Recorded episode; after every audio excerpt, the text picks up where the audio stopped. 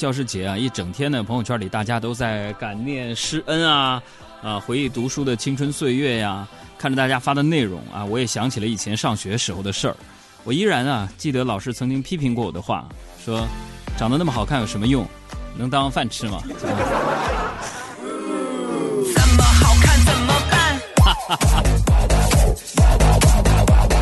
所以今天呢，不妨在教师节这样一个特殊的节日当中呢，我们跟大家一起来分享一个话题，就是上学的时候，老师曾经因为什么事情表扬，或者是。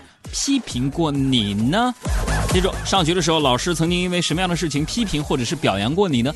我们的公众微信账号互动的通道是我们的“海洋说”三个字，大海的海，阳光的阳，说话的说啊，把你的留言可以通过公众微信账号的形式呢发送给我们就可以。今天呢，我们也会给教师节特别的礼物。今天呢，所以参与的我们的教师们啊，参与到我们互动当中的教师们，只要你能发来你的教师的凭证，我们要从中选出七十位朋友啊，组织我们的海洋观演团，请老师们看电影。喜欢，我让停止怦然撩起波澜，我让满目傲然撩起梦幻，我让人们斐然撩起呐喊。天哪，怎么办？怎么办，怎么办？说到上学呢，我相信对于很多朋友来讲都有很多的共鸣的话题，因为现在已经进入到了一个集体怀旧的一个时代，是吧？现在回想起上学的时候的事儿呢，我觉得格外的有趣。我人生当中，我认为啊。让我最开心的日子就是在学校当中度过的日子，比如说，呃，从小学到中学，从中学到中专，然后又到大学，呃，这整个的过程当中啊，包括你工作之后啊，成家立业之后，你才发现上学的日子原来才是好日子。我记得有一个段子说说这个，一到这个高考结束的时候呢，高三的学生都把这个。卷子也扔了，书也扔了啊！比如说到大学毕业的时候，大四啊，毕业发了毕业证那天，大家把寝室造的特别的乱，书本全都扔掉了，说我终于自由了。等到工作的时候才发现，自由的就是你上学那几年。我们都知道，这个学生在上了高中之后呢，就会根据各自擅长的方面进行分科了，对吧？然后呢，到了大学呢，分的是更加的细致啊，所谓是各有所长。那我认为，就是在我认识的人当中呢，理科生有系统的科学素养和钻研能力；那工科生呢，有正确的方法论和可靠的工程力；那文科生一般呢，在我们学校里边是有女朋友的。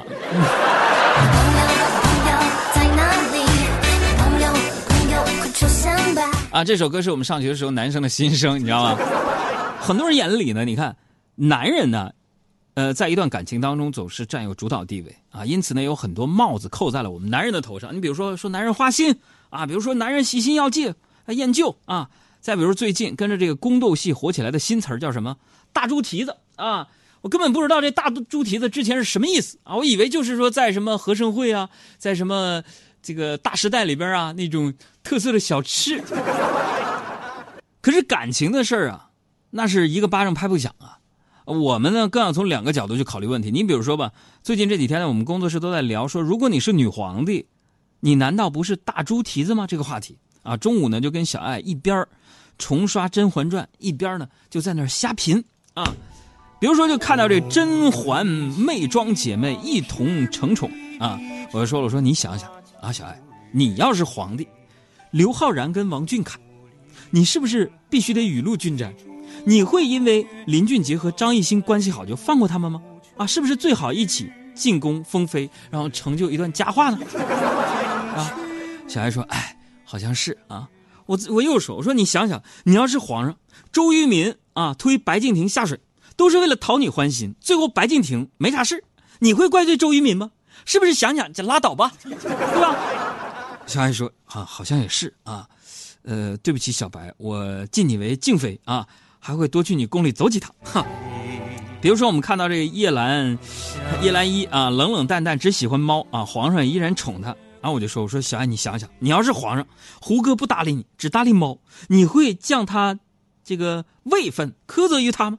小爱想，那他爱干啥干啥呗，我给他买一紫禁城的猫啊。那比如说看到纯儿小小年纪也成了妃子，我就说了：“我说小爱，你想想，十四岁的吴磊呀，送进宫里，是不是？”你不得爱护他吗？小爱说：“是得爱哈。”再比如说，我们看到这个端妃、齐妃年纪很大还留于宫中，并且生活啊是那样式的。我说你想想啊，如果余文乐伺候了你一辈子，现在老了是吧？长得像这个范伟了，你会把他赶出宫吗？啊，小爱说：“朕岂是那无情之人啊？”然后我就接着说：“我说那你说一说，你是不是大猪蹄子？”小爱说什么提不提的？扶朕上马，朕这就去一统四海八荒。啊，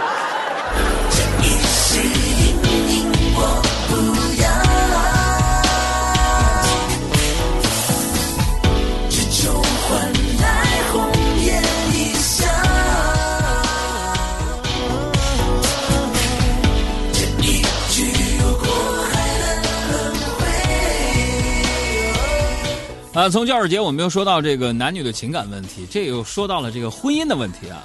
所以我们在看宫斗剧的时候，在看这个《甄嬛传》呢，或者是你在看这个《如懿传》呢，或者说前一段时间热播的《延禧攻略》，你再往上提炼出来，有的时候都是男女情感的问题啊。在婚姻当中，我们都知道男女的思维方式是不一样的啊。男人是直线的思维，凡事都要找一个直线因果，否则呢就难以理解。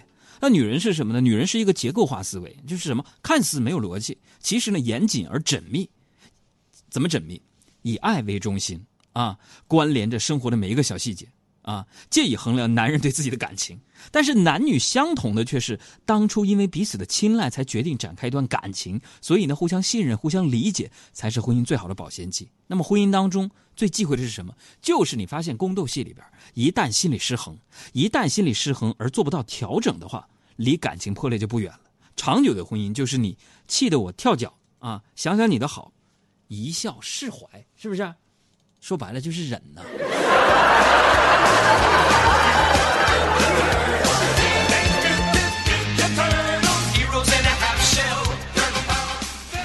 其实生活当中啊，我们看到相濡以沫的感情处处可见。有人说：“哎呀，我不相信爱情了。”你发现相濡以沫的人太多了。你比如说，昨天晚上晚饭之后，我在我们家楼下遛弯啊，我就看见一个老爷子推着这个轮椅啊，在广场上转圈啊，空轮椅。我也是闲着无聊啊，呃，记者的本性就出来嘛，采访两句，说为什么一个老爷爷推着一个空的轮椅在广场上转圈呢？啊，我说老爷爷，你为啥推着轮椅在这转圈？是不是咋的了？岁数大了，腿脚不好啊？老爷子就说了：“啊，不是，我是等我们家老太婆啊跳完了广场舞跳累了，我推她回家啊。所以那句歌词啊，大家听听就拉倒了，但是背后呢是非常感人的，就是我能想到最浪漫的事就是和你一起慢慢变老啊。最浪漫的事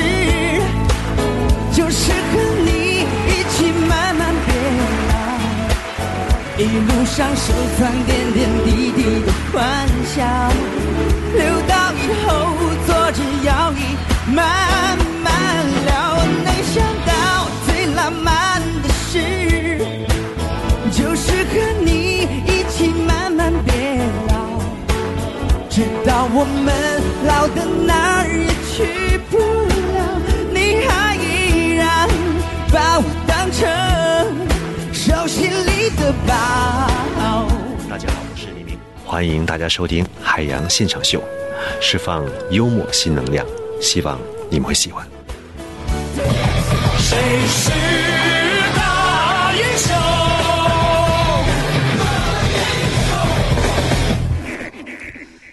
呃，别忘了，今天我们要互动的就是你曾经上学的时候，因为什么事老师表扬或者是批评过你啊？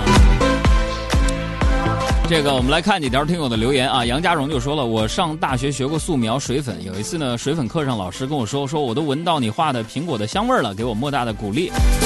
确实是，呃，对于一个学生来说呢，老师当年的一个鼓励呢，对你来说呢是非常非常重要的事情。比如说，呃，大家都知道我的学业背景呢有点复杂和多舛啊，本科学的是园林设计，研究生学的是呃广播电视，后来呢在清华又读了 EMBA。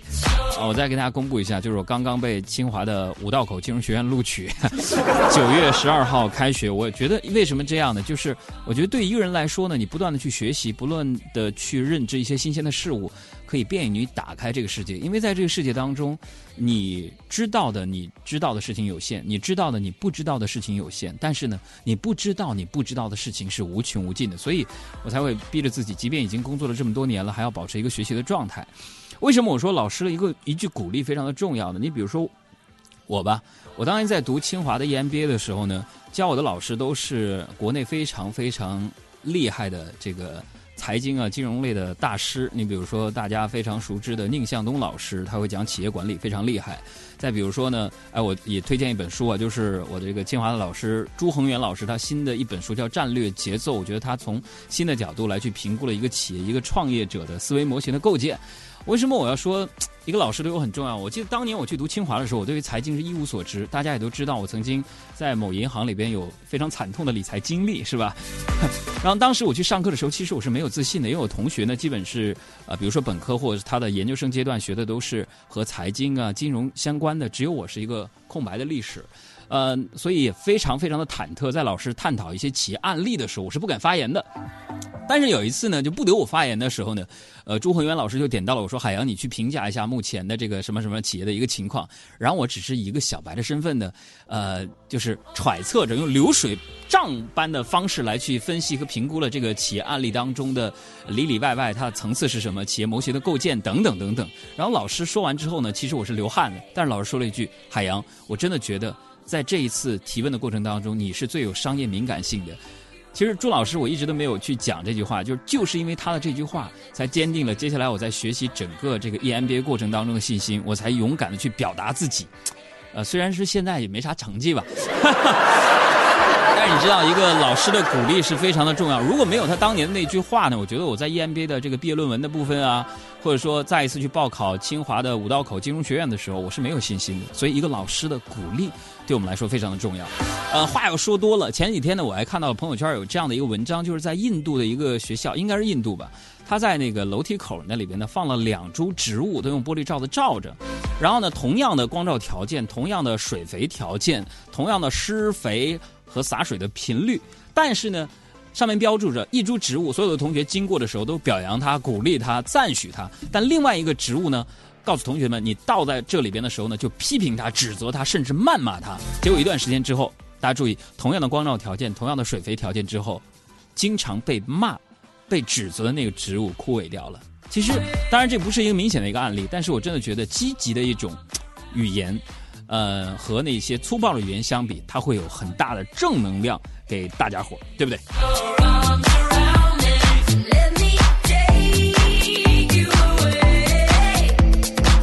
啊，还有留言，老肯就说了，高三呢第一次物理模拟考试分数出来之后，老师语重心长的对我说：“你呀，还是把精力放在别的上面吧。”我觉得这老师是很收敛的。我记得我在本科的时候学的是环境科学专业，第一年、第二年学的是园林设计，开始转专业。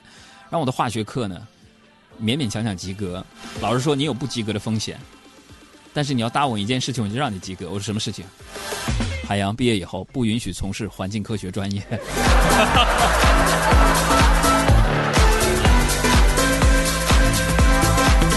啊，还有这位啊，杨家荣说，我啊说过了。小六说，我上大学的时候呢，呃，喜欢学习。体育课程，老师鼓励我之后，后来我加入了国家队。啊，原来是一个国家队的同学啊，希望你能够给我们国家队多多的争得金牌，嗯。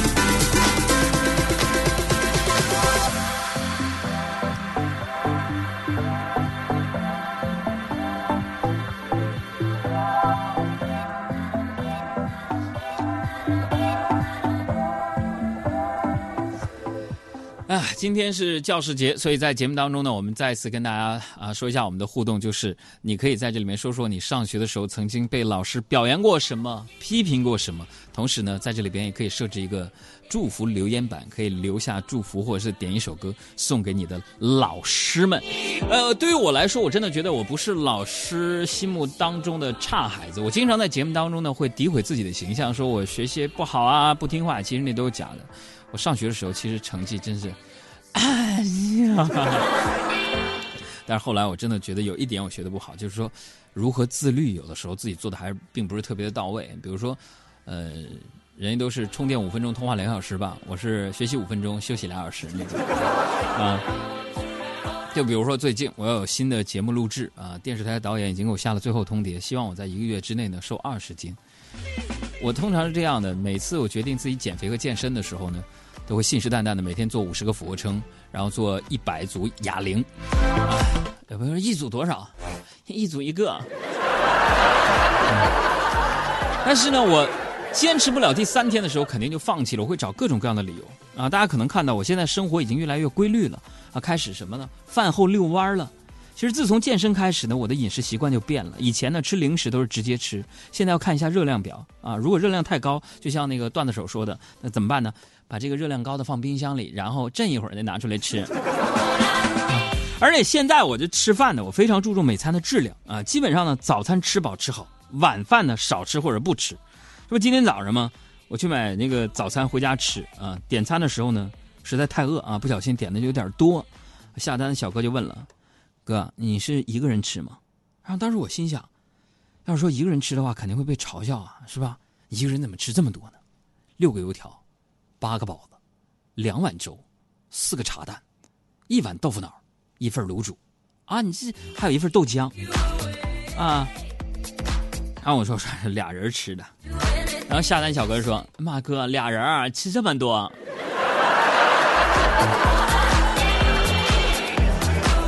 所以最近这几天呢，我总失眠啊。总结自己失眠的原因不外乎三个，啥呢？一没吃饱，二吃太饱，第三。在想自己到底刚才吃饱还是没吃饱啊？